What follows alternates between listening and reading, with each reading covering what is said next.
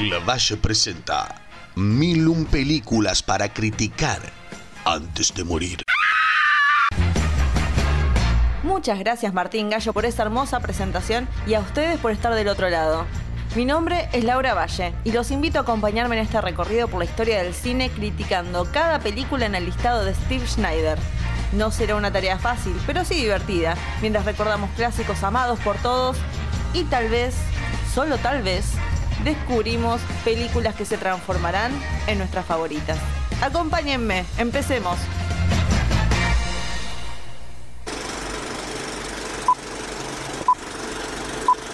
J'ai une idée. Si vous vous appeliez Belle de jour, Belle de jour comme vous ne venez que l'après-midi, Las películas que veremos hoy tienen un promedio de 97% en Rotten Tomatoes, con una teniendo un 100%, estamos de racho últimamente, con un crítico diciendo, pornografía soft se mezcla con pretensiones artísticas. Tremendo. Hoy retomamos la filmografía de uno de los directores más interesantes que encontré en el listado. Veremos su primer trabajo experimental en colaboración con un artista icónico del surrealismo, y también su trabajo más exitoso en términos comerciales, con la historia de una mujer casada que tiene un despertar sexual prostituyéndose de día.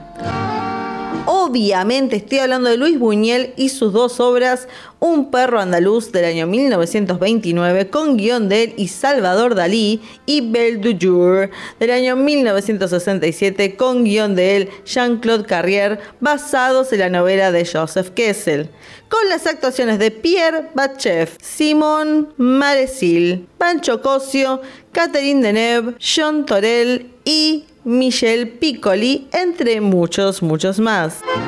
Desde la primera temporada del podcast que dedicamos un episodio a Buñuel y esta tercera temporada no es la excepción. De todos los directores que he conocido revisando el listado, él debe ser el que más me sorprendió.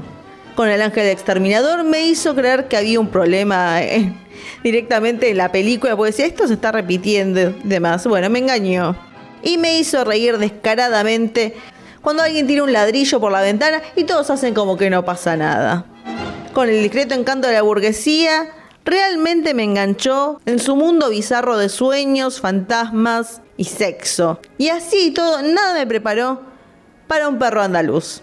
Cortometraje que está disponible en YouTube para todos ustedes y en colaboración, como ya les dije, con Salvador Dalí. Antes de verla, busqué las sinopsis para adelantarme y dije, esto acá no se entiende nada. Y cuando finalmente la vi, entendí por qué nadie podía escribir una sinopsis correcta. Hay ciertas películas, en este caso cortos, que hay que verlos olvidándose del concepto de un argumento o historia lineal. Algo más muy difícil de hacer en realidad, pero necesario para disfrutar de este trabajo de Buñuel.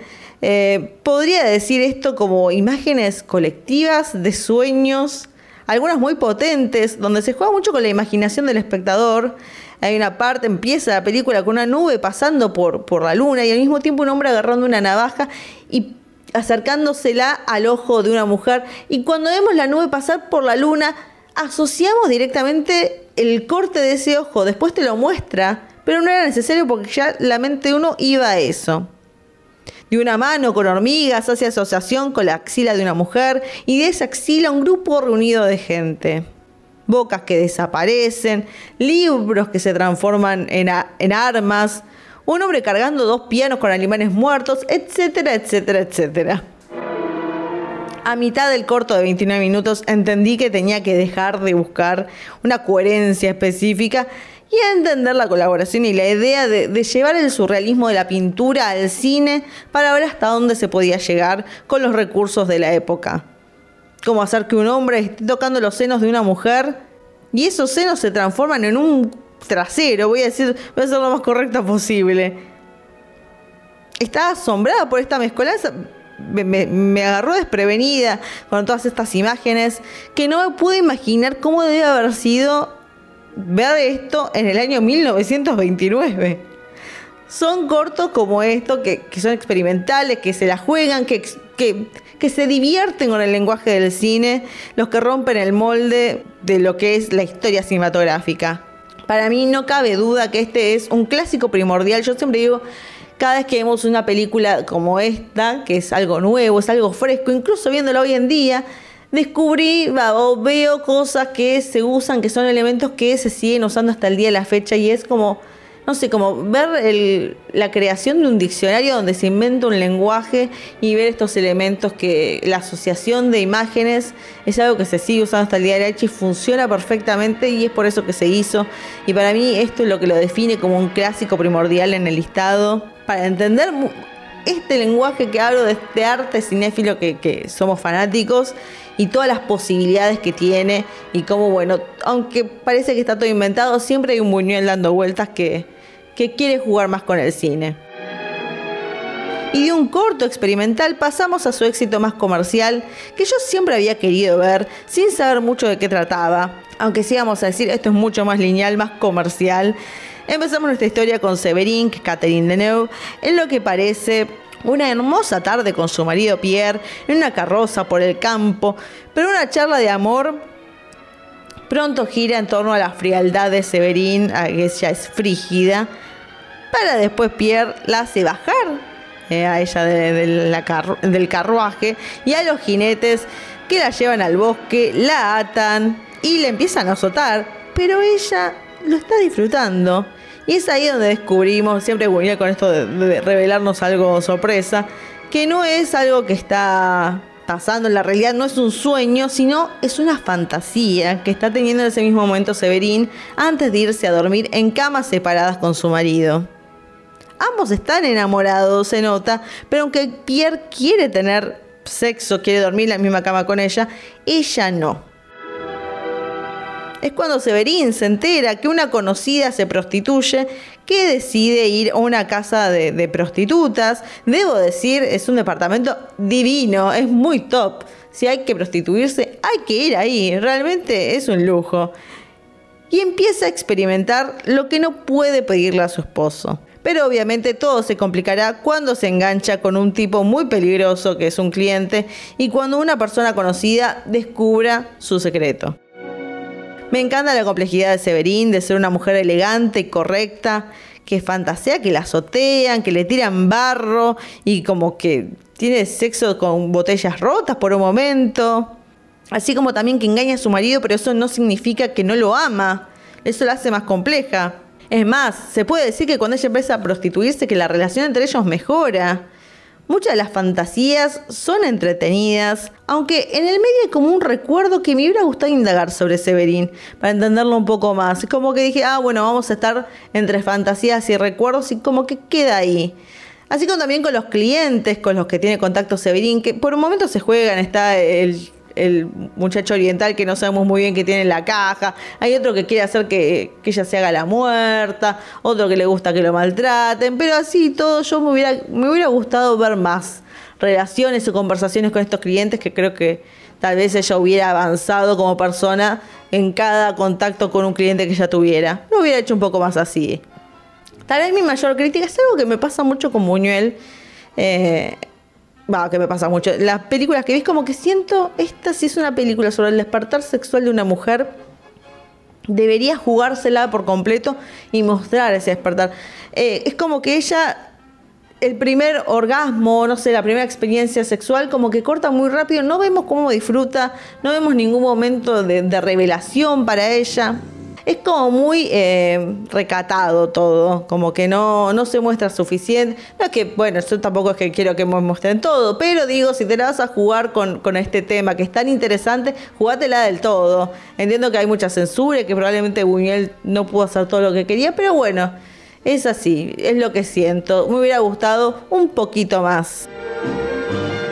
Hay una relación por fuera de la que tiene con Pierre, que ella es algo, una que tiene con otro hombre que es de su círculo social, al que Severin odia, lo detesta, pero creo que es porque él representa todo aquello que ella quisiera hacer y no puede.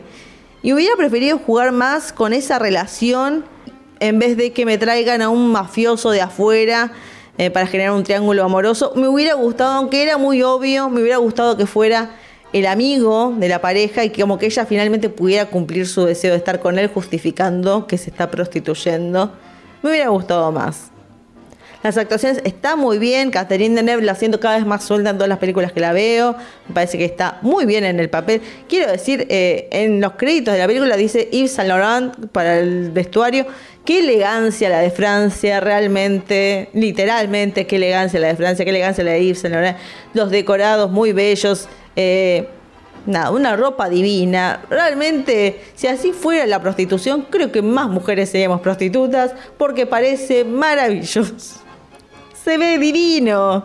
Eso también lo que está bueno porque sale de todo eso de hacerlo como algo turbio y demás y pareciera un trabajo, bueno, como es, un trabajo más, pero en buenas condiciones y así todos seríamos más felices. Obviamente que hay tipos jodidos, pero bueno, cada uno lo maneja. Y también hay que decir, bueno, tienen una madame que las cuida mucho a las chicas. Además, en el medio tal vez no tienen nada que hacer, jugar a las cartas. Está divertidísimo. ¿Estoy considerando una nueva profesión? No lo sé.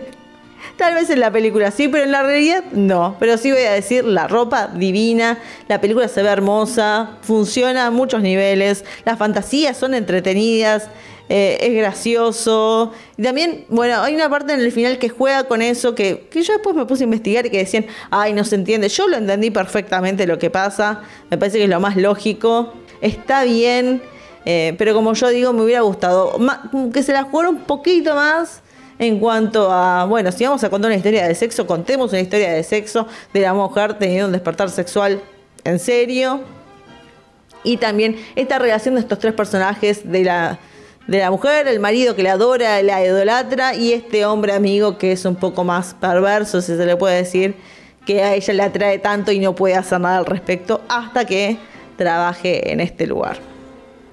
Y aunque no innova mucho de, la manera que un perro andaluz, porque bueno, eso ya era innovar demasiado, sí demuestra un personaje complejo, sin cuestionarlo, permitiendo desde la sexualidad una forma de expresarse para ser un poquito más feliz, ¿por qué no? Datos de color. Bueno, vamos primero con un perro andaluz, que es el sueño de la navaja, que es tal vez la imagen más fuerte y lo que te queda después de ver el corto. La imagen de la navaja eh, se inspiró en un sueño del propio, del propio Buñuel y el de las hormigas que salen como de una mano se le inspiró a Dalí se siente la atmósfera de sueño y es justamente por eso, porque son sueños de los creadores. Me parece bárbaro.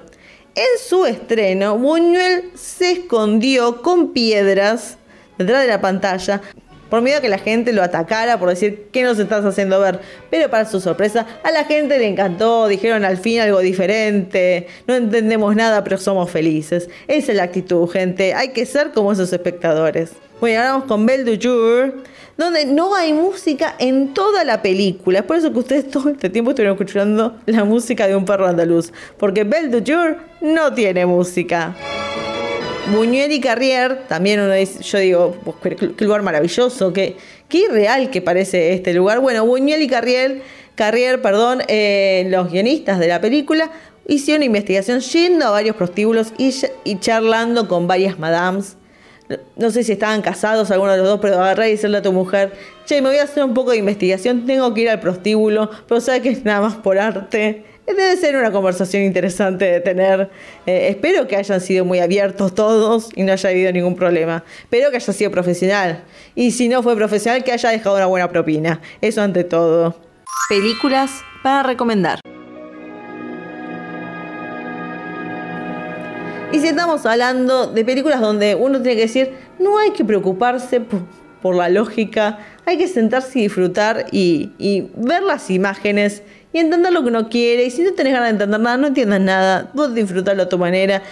Me pasó algo así con Bow Tiene Miedo el año 2023 de Ari Aster con Joaquín Phoenix. En un momento dije, esto, esto está pasando y en qué momento es la realidad, en qué momento es otro otro planeta, y ya está, ya está. Hay que vivirlo, hay que experimentar. Y es así, tenemos que sacarnos el chip de la cabeza. Bueno, y si no estamos hablando de sexualidad y demás, dije, bueno, tengo que recomendarla todo lo que usted siempre quiso saber sobre el sexo y nunca se atrevió a preguntar del año 1972 del director Woody Allen. Y sí, son varios cortos sobre diferentes tipos de sexualidad. Hay algunos que tratan sobre eso, hay otro de un hombre enamorándose de una abeja, una teta que persigue un hombre, etcétera, etcétera. La, de los espermatozoides está buenísima, son muy graciosas, son muy jugadas y para mí un poquito más jugadas que Belle no lo sé. Lo dejo a su criterio. Y así terminamos con las películas número 247 y 248 del listado. Hemos ido nuevamente a Buñuel y creo, creo que todavía nos queda un poquito más de él. Así que bien ahí, bien por nosotros. Nos veremos en la cuarta temporada. Eh, muy emocionante, muy emocionante todo. Vayan a ver estas películas. Una está disponible en YouTube, déjense de joder. Vayan y, y experimentenlo, sean más experimentales. Y después de hacer todo eso, vuelvan porque saben que solamente nos están quedando 753 películas para ver y criticar. Así que nos veremos y será hasta la próxima película.